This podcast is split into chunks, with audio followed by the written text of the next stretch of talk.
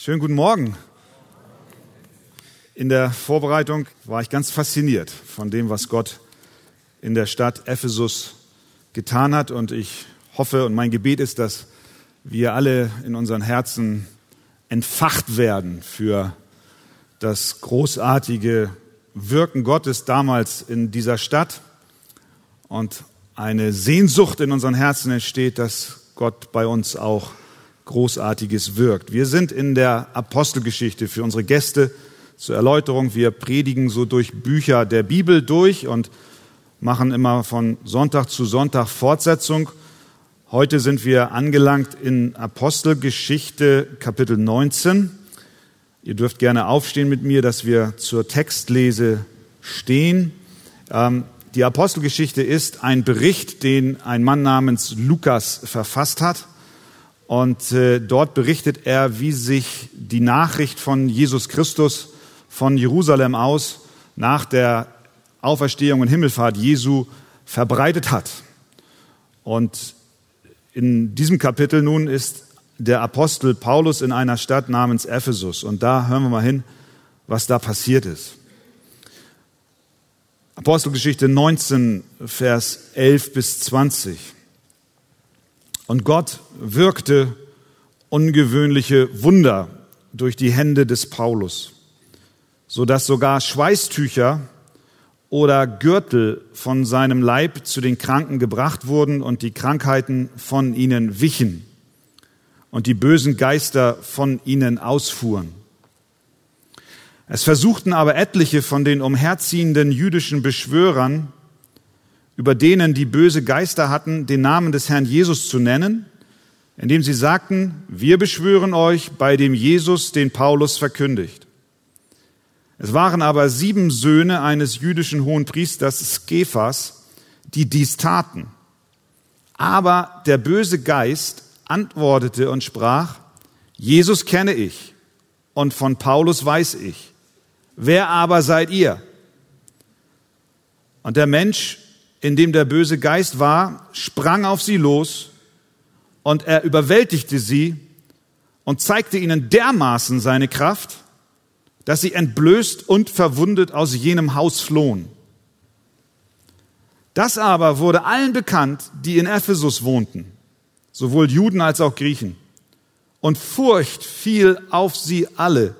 Und der Name des Herrn Jesus wurde hochgepriesen. Und viele von denen, die gläubig geworden waren, kamen und bekannten und erzählten ihre Taten. Viele aber von denen, die Zauberkünste getrieben hatten, trugen die Bücher zusammen und verbrannten sie vor allen und sie berechneten ihren Wert und kamen auf 50.000 Silberlinge. So breitete sich das Wort des Herrn mächtig aus und erwies sich als kräftig. Amen. Nehmt mal gerne Platz.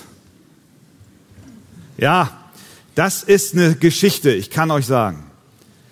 Also, wenn wir uns das mal wirklich verinnerlichen und vor Augen führen, nicht nur das, was wir jetzt gerade gelesen haben, sondern das, was im zweiten Teil der Predigt dann auch noch Thema sein wird, was dann noch an Aufruhr in der Stadt entstand, da stehen wir staunend da und sagen, meine Zeit, wie ist denn das möglich? Ephesus. Ephesus war äh, eine der größten Städte der antiken Welt. Sie war sehr beeindruckend. Es war kein Dorf, keine Kleinstadt. Es war die wohl viertgrößte Stadt der Welt. 250.000 Menschen lebten in Ephesus, so sagt man. Das ist für damalige Verhältnisse riesig. Die Stadt lag an der Westküste der heutigen Türkei in der Nähe der Stadt Selçuk es war ein politisches, religiöses und wirtschaftliches Zentrum Kleinasiens. Das heißt, die ganze Region der heutigen Türkei und alles, was da drum rum gelegen war, hatte sozusagen Ephesus als Metropole. Die Stadt war bekannt für ihre heidnischen Aktivitäten und Feste. Es gab in der Stadt einen Tempel, den Tempel der Artemis oder auch der Diana, der Göttin Diana. Und um diese Göttin herum wurde ein weit verbreiteter Kult betrieben. Und in diesen geistlich gesehen dunklen Ort, der voll im Griff des Okkulten und Heidnischen war, kommt nun der Apostel Paulus und tut nichts anderes, als das Evangelium von Jesus Christus zu verkündigen. Und der Lukas, der diesen Bericht geschrieben hat, der berichtet uns nun in diesem Kapitel, wie durch die Verkündigung des Evangeliums Licht in die Finsternis dieser Stadt im geistlichen Sinn hineinkam. Und dass diese Stadt förmlich auf den Kopf gestellt wurde.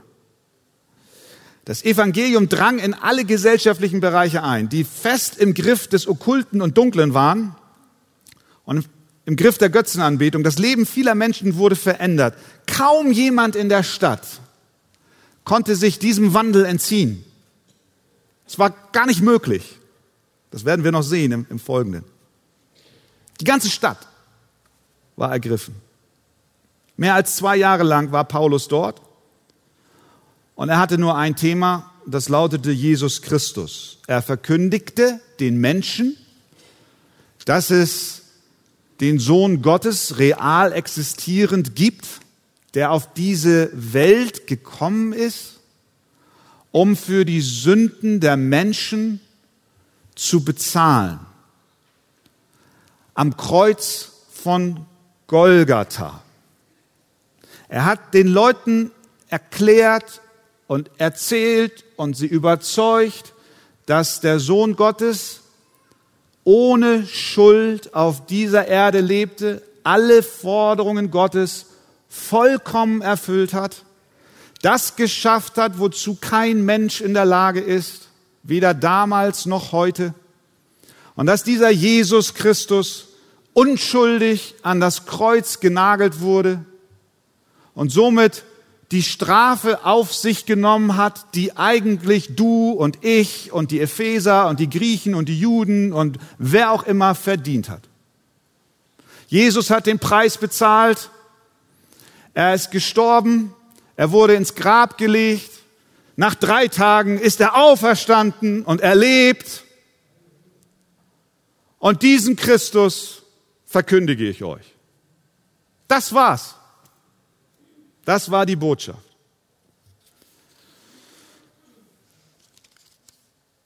Vers 10. Nachdem er das tat und während er das tat, geschah es, dass alle, die in der Provinz Asia wohnten, in dem riesigen Einzugsgebiet der Metropole von Ephesus, dass alle, die in der Provinz Asia wohnten, das Wort des Herrn Jesus hörten. In Ephesus über die Stadtgrenzen hinaus fand eine Erweckung statt.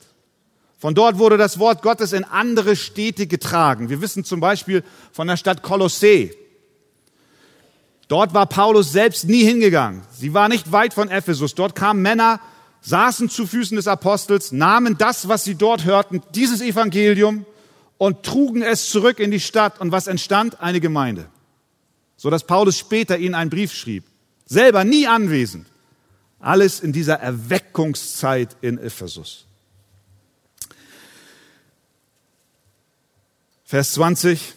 So breitete sich das Wort des Herrn, dieses Evangelium von Jesus. So breitete es sich mächtig aus und erwies sich als kräftig. Ja, das ist eine Erweckung. Menschen werden verändert, die Stadt spricht davon. Ich möchte in dieser Predigt anhand von vier Punkten uns einen kleinen Leitfaden geben durch den Text und auch durch die Texte, die danach kommen. Und zwar habe ich es wie folgt gegliedert.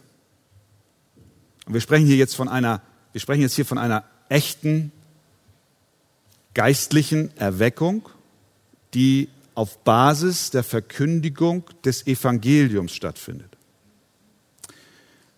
Punkt eins: Erweckung, so eine Erweckung. Erweckung deckt auf.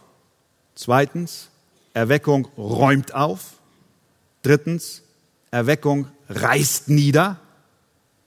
Und viertens, Erweckung baut auf. Okay, jetzt weißt du nicht, was ich damit sagen will, ist gut so, deswegen sollst du jetzt unbedingt ganz aufmerksam zuhören. Punkt Nummer eins. Erweckung deckt auf. Gleich zu Beginn unseres gelesenen Abschnitts macht Lukas etwas klar. Er macht klar, dass eine geistliche Erweckung, auch die, die in Ephesus stattfand, von Gott kommt. Das müssen wir als Grundlage aller Betrachtung dieses Themas zuallererst festhalten. Eine geistliche Erweckung kommt von Gott. Es heißt in Vers 11, und Gott wirkte ungewöhnliche Wunder durch die Hände des Paulus. Die Erweckung dort hatte ihren Anfang bei Gott und sie kam von ihm. Während Paulus lediglich damit beschäftigt war, die Bibel, das Wort Gottes, das Evangelium zu verkündigen, tat Gott etwas und begleitete seine Predigt mit Zeichen und Wundern. Gott wirkte ungewöhnliche Wunder. Nicht Paulus war es, sondern Gott. Wir können, und das ist wichtig, dass wir das verinnerlichen, wir können geistliche Aufbrüche nicht backen wie Brot oder wie produzieren wie Autos. Es ist kein Produkt unserer strategisch klugen Überlegungen. Wir können noch so viel tun. Wenn Gott nicht wirkt, ist alles umsonst. Amen. Gott muss handeln. Und hier sehen wir, dass diese Erweckung in Ephesus von Gott gewirkt war. Und Gott, Vers 11, Gott wirkte Wunder.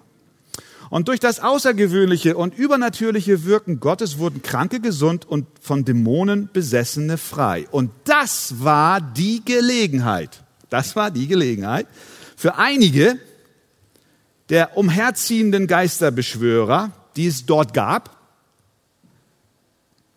es war die Gelegenheit für sie, auf den Zug mit aufzuspringen und den Namen Jesus für ihre eigenen Zwecke zu missbrauchen. Aber in Zeiten geistlicher Erweckung bleibt dies nicht unentdeckt, denn Erweckung deckt auf. Punkt Nummer eins, Erweckung deckt auf. Ihr habt jetzt die Antwort auf die Frage, was ich damit meine. Erweckung deckt auf. Genau das ist geschehen mit den sieben Söhnen des Skephas, wie wir gelesen haben. Da wird uns ein Mann vorgestellt mit Namen Skephas. Skephas war ein jüdischer hoher Priester, so steht es in Vers 14. Kommentatoren sind sich ziemlich einig, dass er vermutlich sich nur als ein solcher ausgegeben hat, weil er nirgendwo in den Listen der hohen Priester Erwähnung findet. Vermutlich, weil sich das für seine Geschäfte besser machte. Skephas und seine sieben Söhne betrieben nämlich Exorzismus und verdienten damit Geld. Um erfolgreich Geister auszutreiben, brauchtest du einen Namen, der größer war als der Name dessen, der in dem Besessenen wohnte. Deswegen waren die Leute damals, diese Exorzisten, immer auf der Suche nach starken Namen. Und wie wir gelesen haben und gehört haben, das Wort Gottes verbreitete sich und es geschahen Zeichen und Wunder. Oh, sagte sich Skephas mit seinen sieben Jungs, Mensch Jungs, Lasst uns mal den Namen des Paulus dort benutzen, den er immer verwendet, Jesus. Denn offensichtlich ist in diesem Namen Kraft. Also versuchten sie es. Vers 13. Da ist nun also ein von Dämonen besessener, Skephas, zumindest seine sieben Söhne, gehen zu diesem Besessenen hin und sagen folgendes, wir beschwören euch, ihr Dämonen, bei dem Jesus, den Paulus verkündigt, fahrt aus. Und der böse Geist, nee, ich denk da gar nicht dran.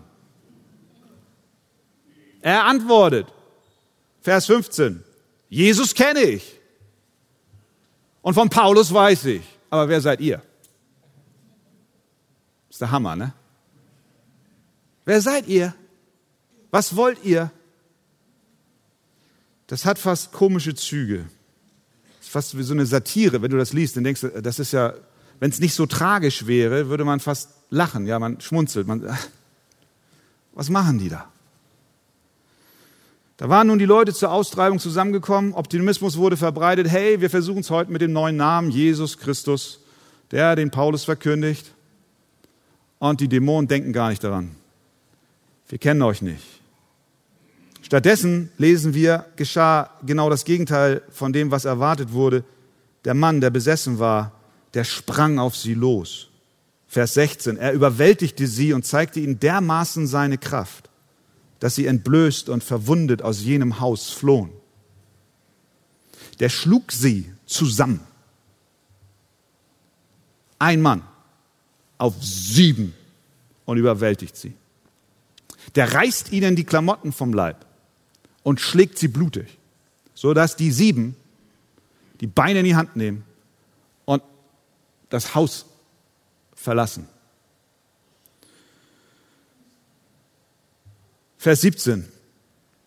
Das blieb nicht unbekannt in der Stadt. Es wurde allen bekannt, die in Ephesus wohnten, sowohl Juden als auch Griechen. Was heißt das? Erweckung deckt auf. Eine echte, auf dem Evangelium gegründete Erweckung. Wenn Gott durch seinen Geist beginnt, zu wirken, dann deckt Gott selbst vorgetäuschtes Christentum und falsche Religion auf. Wie viele Menschen verwenden heute den Namen Jesus für ihre eigene Agenda? Was wird nicht alles im Namen Jesu verkündigt? Was wird nicht alles im Namen Jesu versprochen? Und was wird auch nicht alles im Namen Jesu gefordert? Doch Gott deckt hier auf eine wunderbare Weise auf, wie leer und wie kraftlos vorgetäuschtes Christentum ist. Hey, wir, wir kennen dich nicht. Wer seid ihr? Sie missbrauchten den Namen unseres Herrn Jesus Christus und wurden somit zu Repräsentanten falschen Christentums. Und wie endet es? Sie werden zusammengeschlagen und bluten. So ist es, wenn der Name Gottes missbraucht wird. 2. Mose 20, 7. Du sollst den Namen des Herrn deines Gottes nicht missbrauchen. Denn der Herr wird den nicht ungestraft lassen, der seinen Namen missbraucht.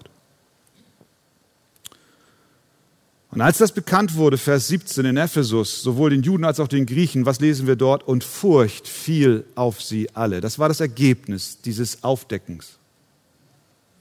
Plötzlich verstanden die Leute, und es wurde ihnen klar, wir können mit dem Namen Jesus Christus nicht spielen.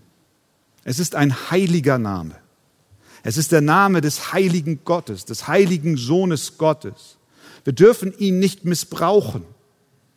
Sie bekamen eine von Gott gewirkte Ehrfurcht und fingen an, den Namen Jesus Christus in höchster Ehre zu halten. Vers 17. Und der Name des Herrn als Ergebnis dieses Aufdeckens, der Name des Herrn Jesus wurde hoch gepriesen. Hoch gepriesen. Welche Rolle spielt der Name Jesus in deinem Leben? Missbrauchst du ihn auf deine Weise zum eigenen Vorteil oder bist du von Ehr und Gottesfurcht ergriffen? Wenn dem so ist, dann ist das Zeichen einer Erweckung in deinem Leben. Zeichen einer Erweckung heißt, dass der Name des Herrn geachtet und geehrt wird. Also Erweckung deckt auf und der Name Jesu wird hoch gepriesen. Aber Erweckung deckt nicht nur auf, sondern Erweckung räumt auch auf. Was war die Folge dieser wunderbaren Veränderung? Vers 18 und 19. Und viele von denen, die gläubig geworden waren, kamen und bekannten und erzählten ihre Taten. Viele aber von denen, die Zauberkünste getrieben hatten, trugen die Bücher zusammen und verbrannten sie vor allen. Und sie berechneten ihren Wert und kamen auf 50.000 Silberlinge. Erweckung deckt nicht nur auf, sondern Erweckung räumt auch auf. Achten wir mal darauf, wer es war, der hier die bösen Taten bekannte. Es heißt, und viele von denen, die gläubig geworden waren. Es waren Menschen, die bereits zum Glauben gekommen waren. Wir wissen nicht, wann sie zum Glauben gekommen waren. Es können Neubekehrte gewesen sein. Es können aber auch solche gewesen sein, die schon davor zum Glauben gekommen waren. Auf jeden Fall waren es Gläubige. Es waren Christen.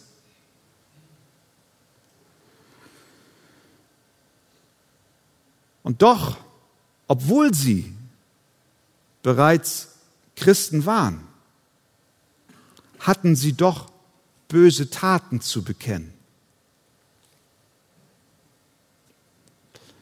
Wo immer eine echte geistliche Erweckung stattfindet, werden die Gläubigen Dinge aus ihrem verborgenen Leben an das Licht bringen. Das war nicht nur in Ephesus so. Das ist Kennzeichen jeder echten Erweckung in der Kirchengeschichte immer gewesen. Menschen bewegt durch den Heiligen Geist. Gläubige treten aus dem Dunkel ins Licht und sagen, ich habe was zu bekennen. Viele Christen in den Kirchen unseres Landes und vermutlich auch in der Kirche der Arche hier in Hamburg haben geheime Sünden, Praktiken, Gewohnheiten in den Winkeln und Ecken ihrer Herzen heute noch gut verborgen. Aber sie gehören dort nicht hin. Sie gehören nicht hin. Aber weil die geistliche Atmosphäre oft so lau ist, ist es gut möglich, dass solche Dinge im Verborgenen bleiben. Aber wenn Gott, wenn Gott seinen Geist sendet und er in der Kraft wirkt, wie er es damals in Ephesus tat, dann werden Christen, die heute noch Dinge zu verbergen haben, ihre Herzen reinigen wollen. Christen müssen ihre bösen Taten bekennen. Bist du ein Christ? Gibt es irgendetwas in deinem Leben, was verborgen ist? Bist du frei vom Bösen komplett? Alles Chico? Ich glaube nicht. Du bist noch nicht im Himmel. Du bist noch nicht im Himmel. Du bist noch nicht vollkommen. Sie kamen aufgrund dieser Furcht und des Wirkens des Geistes Gottes, dieser Furcht, dieser Ehrfurcht vor dem Namen Jesu Christi, kamen sie und bekannten und legten ihre bösen Taten und Praktiken offen, sie brachten es ans Licht. Sie trugen Bücher zusammen. Sie verbrannten sie vor allen. Es waren Bücher, in denen Zaubereiformeln enthalten waren, okkulte Praktiken beschrieben wurden. Ephesus hatte eine riesige Bibliothek, Bücher waren dort vorhanden. Bücher waren teuer, sehr teuer. Es war, gab kein Amazon und kein Print on Demand. Das waren, das waren Rollen. Es gab noch keine Gutenberg-Presse. Verstehen wir? Das waren, das waren wertvolle Gegenstände, 50.000 Silberlinge wert, brachten die Gläubigen zusammen. Da wunderst dich, was die für Ressourcen haben. 50.000 Silberlinge. Man sagt, dass ein Tageslohn ein Silberling war, in etwa. Ich habe das mal so äh, durch den Kopf mir gehen lassen. Wenn das so ist, es ist immer schwer, solche Dinge in den heutigen Wert auf Punkt und Komma zu berechnen. Es geht gar nicht. Aber Inflation und all solche Sachen. Aber wenn wir, wenn wir die Geschichte recht verstehen, die Geschichtsschreiber und die, die, die Historiker richtig verstehen, dann heißt das, dass in etwa zu der damaligen Zeit man ein Silberling als einen Arbeitslohn für einen Tag bekam. Gehen wir mal davon aus, nur mal so, so im, im, im Durchschnitt. Das würde bedeuten, wenn wir das umrechnen in unsere heutige Zeit bei einer 40 Stunden Arbeitswoche, arbeitest du, wenn du eine 40-Stunden-Woche hast, circa 1700 Arbeitsstunden im Jahr, nach Abzug von Wochenenden, Feiertagen und 30 Tagen Urlaub. So. Das würde bedeuten, 50.000 Silberlinge entsprechen demnach circa, wenn ich mich jetzt nicht verrechnet habe, 30 Jahreslöhnen. Ich habe ja keine Ahnung, was du im Jahr verdienst. Ich weiß es nicht. Da wollen wir auch gar nicht drüber reden. Aber wenn du das mal hochrechnest, 30 Jahreslöhne sind mehrere hunderttausend Euro. Egal, ob es darauf, ja, na, es kommt schon drauf an. Wichtig ist, dass wir verstehen, es hat einen riesen Wert. Unheimlicher Wert, den die Leute dort zusammengetragen haben. Und nun hören wir mal zu. Sie sagten jetzt nicht, hey, hey lass uns mal die, diese Zauberbücher hier verkaufen auf dem Flohmarkt dann können wir noch für einen guten Zweck ein paar Ressourcen, ein paar, ein paar Gelder sammeln und dann können wir die Gemeinde aufbauen. Oh nein. Oh nein. Sie sagten, lasst es uns verbrennen, was eigentlich nur Ausdruck ihres kompromisslosen Gehorsams war. Ausdruck davon, dass sie gesagt haben, wir wollen damit nichts mehr zu tun haben. Der Geist Gottes hatte ihre Herzen so bewegt, dass sie sich wirklich trennten von all dem, was Gott nicht wohlgefällig war. Sie waren kompromisslos. Wenn der Geist Gottes in das Leben eines Menschen kommt, egal ob du ein Mann bist oder eine Frau bist, ob du ein Jugendlicher bist oder ein Teenager bist, egal in welchem Lebensumstand du bist, egal wo du wohnst, wenn der Geist Gottes in dein Leben kommt, dann willst du einen radikalen, einen kompromisslosen Bruch mit allem, was nicht Gott gewollt ist. Wir beten immer so schnell, Herr, sende Erweckung. Manchmal frage ich mich, ob wir uns darüber im Klaren sind, was das bedeuten würde. Herr, sende Erweckung. Das heißt, ich und du, wir müssen, wir müssen das, was dunkel in unserem Herzen ist, ans Licht bringen. Willst du dich nicht auch vor König Jesus beugen? Willst du nicht auch deine, in Anführungszeichen, Bücher und Schriftrollen bringen und sie verbrennen? Will heißen, dich von dem, was dich gefangen nimmt, lösen? Ich weiß nicht, wofür diese Schriftrollen bei dir stehen. Was hält dich im Griff? Internetpornografie, Unzucht, Verbrennen die Rollen. Bring sie ans Licht. Beuge dich vor der Königsherrschaft Jesu. Sind es vielleicht Zaubereisünden? Du liest so gerne dein Horoskop und richtest dein Leben danach auf. Läufst du zu Heilern und lässt dich und deine Kinder eventuell sogar besprechen? Willst du nicht diese Bücher und diese Rollen ans Licht bringen? Sie verbrennen. Das heißt, mit diesen Dingen Schluss machen und dich vor König Jesus beugen. Ich glaube, das ist, das ist hier die unmittelbare Anwendung für dich und für mich. Gott kann Erweckung senden. Das bedeutet, er deckt auf und er räumt auch auf. Amen. Amen. Wir hören nun auf den zweiten Teil Erweckung in Ephesus und lesen nun Kapitel 19 von Vers 23 bis 35. hochspannende, hochspannende Geschichte. Es geht weiter in Ephesus. Aber um jene Zeit entstand ein nicht unbedeutender Aufruhr um des Weges willen. Das heißt, um des christlichen Glaubens willen. Denn ein gewisser Mann namens Demetrius, ein Silberschmied, verfertigte silberne Tempel der Diana und verschaffte den Künstlern beträchtlichen Gewinn. Diese versammelte er samt den Arbeitern desselben Faches und sprach, ihr Männer, ihr wisst, dass von diesem Gewerbe unser Wohlstand kommt. Und ihr seht und hört, dass dieser Paulus nicht allein in Ephesus, sondern fast in ganz Asia eine große Menge überredet und umgestimmt hat, indem er sagt, dass es keine Götter gebe, die mit Händen gemacht werden.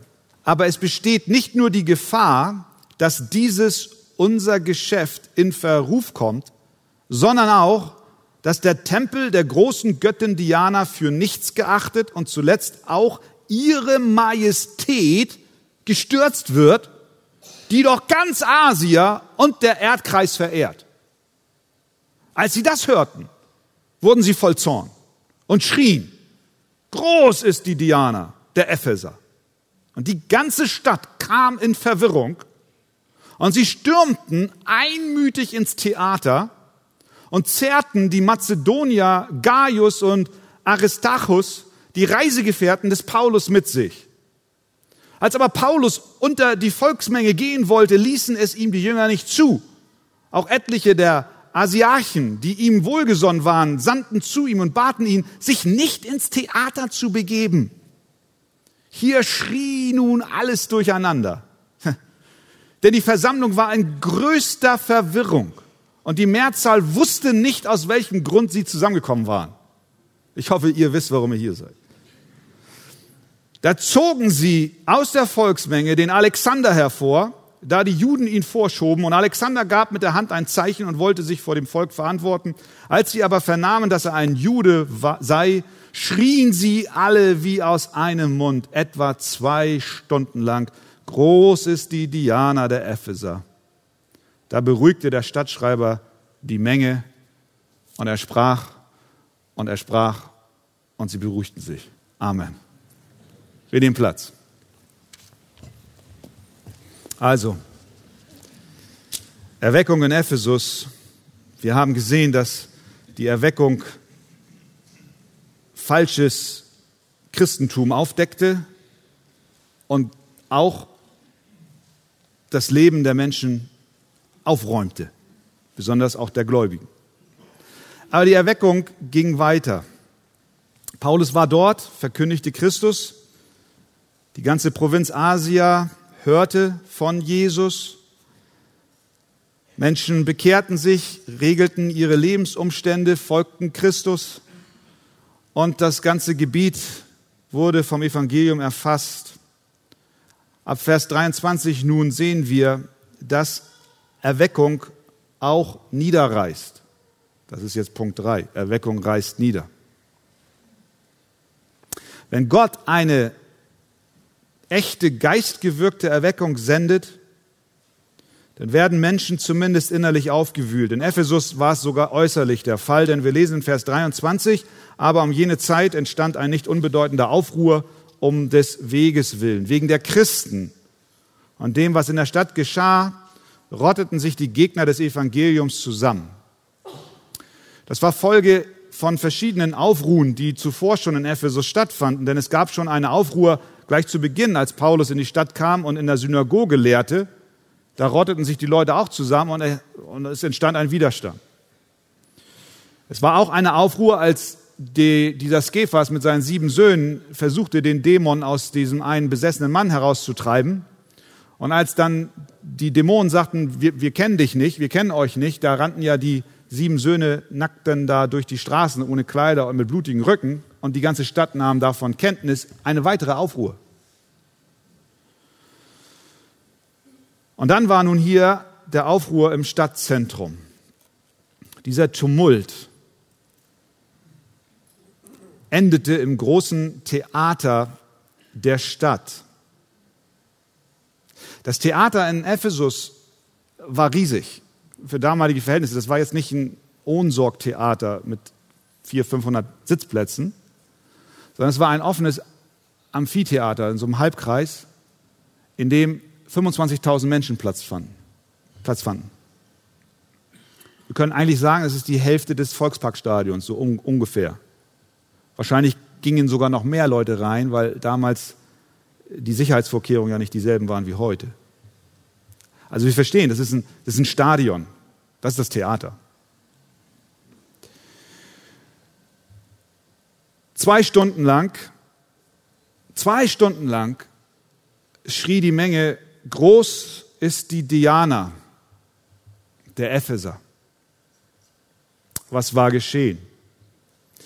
In Ephesus befand sich der Tempel der Diana oder auch der Artemis. Das eine ist der griechische Ausdruck, Artemis von dem Ausdruck von dem Namen Diana. Diana war eine heidnische Göttin der Jagd, die in Ephesus auch als Fruchtbarkeitsgöttin verehrt wurde.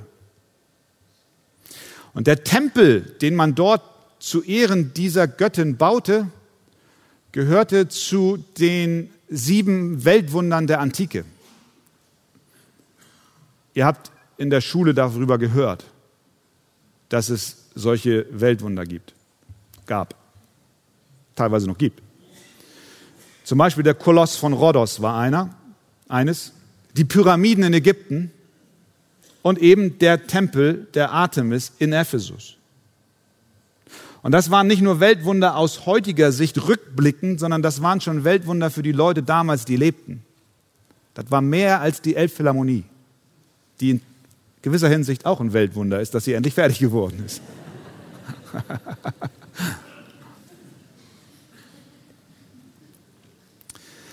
Der Tempel der Diana war die große, die vielleicht größte Kathedrale des Heidentums im Römischen Reich. Und so wie auch im Mittelalter Kirchen in Europa über mehrere Generationen hinweg erstellt wurden, wurde auch dieser Tempel über einen Zeitraum von, so sagt man, 120 Jahren erbaut. Mächtiges, beeindruckendes Bauwerk. Pilger kamen von überall her. Spiele fanden statt, heidnische Verehrungen Festivals feiern. Um diesen Tempel herum wurde ein ganzer Kult betrieben und es entstand ein ganzer Industriezweig. Man schmiedete kleine Götter, kleine Dianas, Souvenirs, die die Besucher und Touristen der Stadt mit nach Hause nahmen. Es befanden sich Fanshops in der ganzen Stadt. Die Leute kauften, nahmen mit, beteten an, alle möglichen Artikel wurden hergestellt, also so Fanartikel, wie wir heute das auch haben. Und viele Menschen lebten davon. Auch der Schmied Demetrius, der hier als Anführer aufsteht und seine Kollegen warnt davor, dass der Umsatz doch einbricht, weil dieser Paulus von diesem Jesus spricht. Als Gott durch Paulus mit dem Evangelium von Christus in diese Stadt hineinkam, änderte sich das gesellschaftliche Leben in Ephesus und in der ganzen Provinz so stark, dass die Silberschmiede Panik vor Verdienstausfall bekamen. Das Evangelium bedrohte das Monopol des Heidentums. Die Menschen hatten Sorge, wirklich ernsthafte Sorge, dass das Evangelium ganz Asien für Jesus Christus gewinnt. Wo doch in ganz Asien Diana angebetet wird ihre Majestät. Die Aufrichtung des Königreiches Gottes durch die schlichte Verkündigung des Evangeliums drang in das Königreich dieser Welt ein. Das Königreich Gottes, nämlich das Königreich des Lichtes, drang in das Königreich der Finsternis ein. Und die Menschen, die zum Königreich der Finsternis gehörten, spürten das, bekamen Panik und zettelten einen Aufstand an. Eine nicht geringe Aufruhr. Vers 23.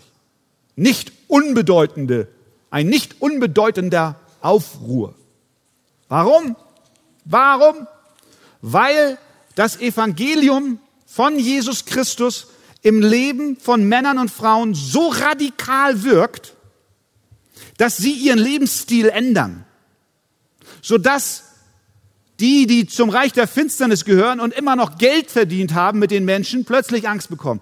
Das Evangelium von Jesus Christus verändert unser Leben so stark, dass wir nicht mehr mitmachen mit den Kulten dieser Zeit. Und das war der Grund in Ephesus, warum die Leute Panik hatten. Wir haben bald nichts mehr zu essen. Wir haben nichts mehr zu verdienen. Unser Geschäftsmodell ist in Gefahr. Dieser Aufruhr, und ich glaube, es ist wichtig, dass wir das verstehen, dieser Aufruhr war nur die Folge dessen, was Gott zuvor in den Herzen der Menschen und in den Herzen der Christen tat. Wir haben davon gesprochen. Das Evangelium räumt auf. Und wenn wir darüber nachdenken, dass allein die Christen in Ephesus Bücher und Schriftrollen zusammentrugen im Wert von 50.000 Silberlingen, ja, das ist natürlich ein Wirtschaftsfaktor, mehrere hunderttausend Euro.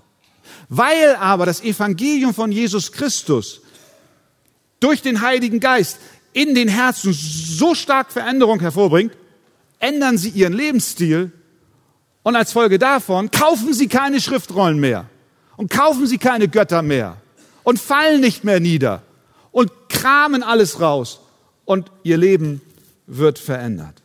Wenn Gott mit Kraft in das Leben von Menschen hineinkommt, sie mit seinem Evangelium durchdringt, dann wird ihr Leben transformiert, wie wir immer so schön sagen. Aber wirklich. Und dann, ihr Lieben, dann wird auch die Gesellschaft es merken. Manchmal versucht man die Gesellschaft zu transformieren. Oh, oh, oh, oh. Wir müssen zuerst unser Leben transformieren lassen.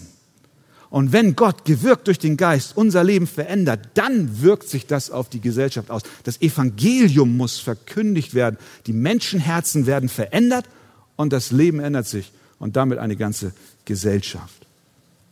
Das Wort Gottes triumphierte sodass in der Provinz Asien, in der Diana als Königin unangefochten regiert hat, ihre Regierung rasch zum Ende kam. Der Tempel der Diana wurde förmlich niedergerissen im geistlichen Sinn.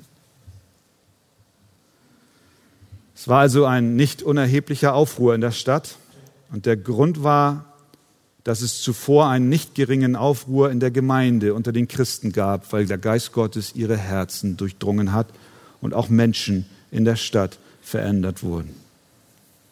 Das brauchen wir auch heute. Denn wenn dies unter dem Volk Gottes stattfindet, dann hört wie damals ganz Kleinasien das Evangelium. Und wenn dies unter dem Volk Gottes in der Arche stattfindet, die sich in Hamburg befindet und damit in Deutschland befindet, dann wird ganz Deutschland das Evangelium hören. Die Menschen werden nicht in der Lage sein, nicht darüber zu sprechen, wenn Gott mit einer solchen Erweckungskraft kommt, wenn er die Schleusen des Himmels öffnet und seinen Geist in unsere Mitte sendet. Die Gesellschaft wird nicht unberührt bleiben. Der Tempel der Diana wird geistlich gesehen niedergerissen. Erweckung reißt nieder. Die Tempel dieser Welt. Aber Erweckung reißt nicht nur nieder, sondern viertens, Erweckung baut auch auf. Das ist das Schönste. Paulus schreibt den Christen in Epheser später einen Brief, den Epheserbrief. Und in diesem Brief ermutigt er sie, dass sie den Weg mit Gott weitergehen, dass sie ihr Leben ganz und gar mit Christus führen. Und er erklärt ihnen, dass Gott nicht nur etwas niederreißt, sondern auch etwas aufbaut. Er schreibt ihnen Folgendes später an genau die Christen, mit denen er all diese Erlebnisse hatte, die sein Leben geprägt haben und ohne Frage unvergessen waren für die Gläubigen in Ephesus. Wisst ihr noch, als Paulus bei uns war, was für eine Erweckung hier stattfand? Wie die ganze Stadt in Aufruhr war und wie der Tempel der Artemis geistlich gesehen niedergerissen wurde. Und Paulus nimmt den Griffel und schreibt diesen Christen, die diese lebendige Erinnerung an das noch hatten, folgende Worte. So seid ihr, liebe Christen in Ephesus. Ihr seid nicht mehr Fremdlinge, ohne Bürgerrecht und Gäste, sondern Mitbürger der Heiligen und Gottes Hausgenossen. Auferbaut auf der Grundlage der Apostel und Propheten, während Jesus Christus selbst der Eckstein ist, in dem der ganze Bau zusammengefügt wächst zu einem heiligen Tempel im Herrn, in dem auch ihr mit erbaut werdet zu einer Wohnung Gottes im Geist. Ihr lieben Christen, meine Brüder und Schwestern in Ephesus, erinnert ihr euch, mit welcher Macht der Geist Gottes wirkte und den Tempel der Artemis geistlich gesehen zum Zusammenbruch führte? Aber schaut, Christus ist dabei, einen anderen Tempel zu bauen, in dem der lebendige Gott selbst wohnt. Und stellt euch vor, liebe Epheser, ihr seid Steine in diesem Tempel. Christus ist der Eckstein. Er malt ihnen ein Bild eines Tempels vor Augen, der weitaus schöner ist als der der äh, Göttin Artemis. Er zeigt ihnen, dass der Tempel Gottes eine ganz andere Qualität hat als alle Weltwunder dieser Welt. Er baut mit euch zusammen, ihr lieben Epheser, einen anderen Tempel. Es ist der Tempel des lebendigen Gottes, in welchem der Geist des Herrn Jesus Christus wohnt. Und wenn Gott ein Tempel baut, wenn sein Volk ein Tempel der Anbetung Gottes wird, so wie hier in Ephesus, dann brechen die Tempel dieser Welt zusammen. Der Kirchenvater Ignatius hat gesagt, unsere Anbetung wird die Tempel der Götzen zerstören. Das heißt, wir brauchen keine Tricks und Späße, um Erweckung zu produzieren, sondern wir brauchen den Geist Gottes, der uns zusammenfügt zu einem Tempel der Anbetung, wo wir mit gereinigten Herzen zusammenkommen. Und alles andere macht Gott. Er macht das. Kraft Gottes zog in den Tempel Christi, das ist die Gemeinde, in Ephesus an, ein. Und so begann der Tempel von Diana zu zerbrechen.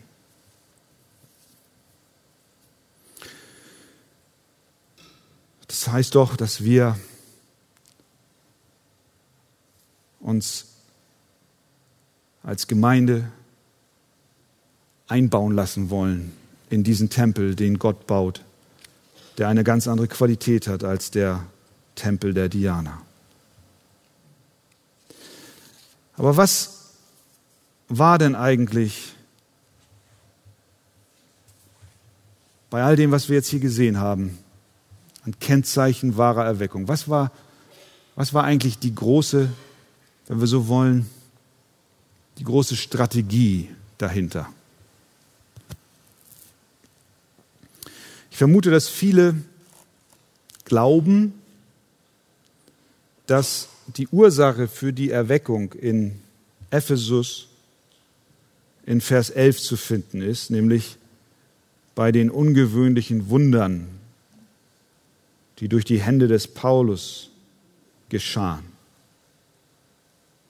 Viele Menschen und viele Predigten konzentrieren sich auf Vers 11 und 12 Schweißtücher, Gürtel von Paulus reichten aus, um Kranke gesund zu machen.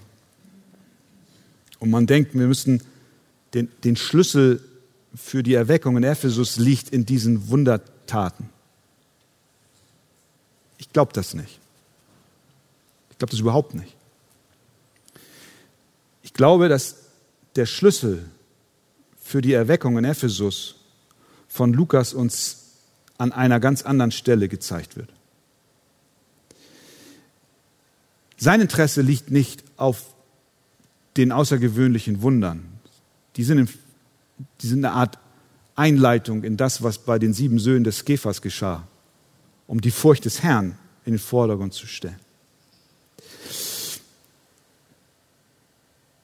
Lukas ist sehr bemüht, uns zu erklären, was die Basis dieser Erweckungsbewegung war. Es war nämlich die Verkündigung des Wortes Gottes. Wirklich, wirklich. Die Predigt und Verkündigung des Wortes Gottes durchzog alle Aktivitäten des Apostel Paulus und Gott kam und sandte seinen Geist. Und die Stadt war nicht mehr wiederzuerkennen. Es war die Verkündigung des Wortes Gottes. Das fängt schon in Vers 8 an. Und Paulus ging in die Synagoge, trat öffentlich auf. Das war sein erstes Auftreten indem er drei Monate lang Gespräche führte. Er sprach und sie zu überzeugen versuchte. Er redete von dem, was das Reich Gottes betrifft. In Vers 13, interessanterweise, als die falschen Christen sozusagen, diese sieben Söhne des Käfers, zu dem Dämon traten, sagten sie, wir beschwören euch bei dem Jesus, den Paulus was? Verkündigt. Sehen wir das? Die Predigt, die Verkündigung, das Wort, das Wort Gottes. Dann in Vers 26, als der Aufruhr in Ephesus stattfand, sagt der Wortführer, und ihr seht und hört, dass dieser Paulus nicht allein in Ephesus, sondern fast in ganz Asia eine Menge überredet und umgestimmt hat, indem er sagt, indem er predigt, indem er verkündigt, dass es keine Götter gebe, die mit Händen gemacht werden. Es war nur das Wort Gottes. Und da hört es nicht auf. Später in Kapitel 20, wir kommen da noch hin, als Paulus auf dem Rückweg von einer dritten Reise im Hafen von Milet nahe Ephesus vorbeikam, ruft er die Ältesten der Gemeinde in Ephesus und hält gemeinsam mit ihnen Rückblick, um sich von ihnen zu verabschieden. Und er erinnert sie an seinen Dienst, den er bei ihnen hatte. Und er erklärt ihnen, was er dort tat, nämlich, dass er predigte, Vers 20 in Kapitel 20, sondern ich habe es euch verkündigt und gelehrt. Vers 25. Ich bin bei euch gewesen und habe das Reich Gottes verkündigt. Vers 27. Denn ich habe nichts verschwiegen, sondern ich habe euch den ganzen Ratschluss Gottes verkündigt. Sehen wir das? Der Mann hat verkündigt, verkündigt, verkündigt, verkündigt, verkündigt, gepredigt, gepredigt. Der Schlüssel der Erweckung. Manche fragen, was, was können wir tun? Welche Strategie können wir entwickeln, damit Erweckung entsteht? Und dann versucht man, Programme aufzulegen, neue Wellen hineinzulassen in die Kirchen und was Neues auszuprobieren und, und, und gesellschaftlich relevant zu sein. Ich sage euch das. Die Verkündigung des Wortes Gottes ist es hier ganz, ganz eindeutig. Er führte täglich Lehrgespräche. Und das war bei allen Erweckungen der Kirchengeschichte immer der Fall. Wo intensiv das Wort Gottes verkündigt wurde, führte es zur radikalen Veränderung in den Leben von Menschen und hatte einen solchen Einfluss am Ende auf die Gesellschaft, dass die Menschen sich fragten, was geht denn da vor? Und dann kam sie. Deswegen, liebe Gemeinde, soll es auch in unserem Haus so sein, dass die Verkündigung des Wortes Gottes, sei es von der Kanzel, sei es in den Hauskreisen, sei es beim Glaubensgrundkurs, sei es beim Missionseinsatz in der Fußgängerzone in Altona. Die Verkündigung des Wortes Gottes muss im Mittelpunkt stehen. Und wir wollen treu sein und gleichzeitig Gott vertrauen, dass er sein Wort begleiten wird mit großartigem Wirken, nämlich dass Menschen umkehren, reinen Tisch machen. Aber wir brauchen nur eins, Gott vertrauen und sein Wort verkündigen. Ich glaube, das ist klar zu erkennen, dass Paulus es so getan hat. Deswegen zum Schluss dieser Predigt, lasst uns der Kraft des Wortes Gottes vertrauen. Das nicht als nur als ein Slogan, weil man das so sagt in der Arche, ja, das Wort Gottes ist so wichtig und so. Lasst uns aufpassen, dass es nicht zu einer leeren Floskel wird. Wir, wir müssen es glauben, wirklich glauben. Und wir sehen es. Wir sehen es. Was Gott in unserer Gemeinde tut, ist allein Ergebnis seines gnädigen Handelns aufgrund seines Wortes, das er mit seinem Geist in die Herzen hineinsendet. Hebräer 4, Vers 12. Denn das Wort Gottes ist lebendig und wirksam und schärfer als jedes zweischneidige Schwert und es dringt durch, bis es scheidet, sowohl Seele als auch Geist, sowohl Mark als auch Bein. Und es ist ein Richter der Gedanken und Gesinnungen des Herzens. Das kommt dieses Aufräumen mit rein. Und kein Geschöpf ist vor ihm verborgen, sondern alles ist enthüllt und aufgedeckt vor den Augen dessen, dem wir Rechenschaft zu geben haben. Amen.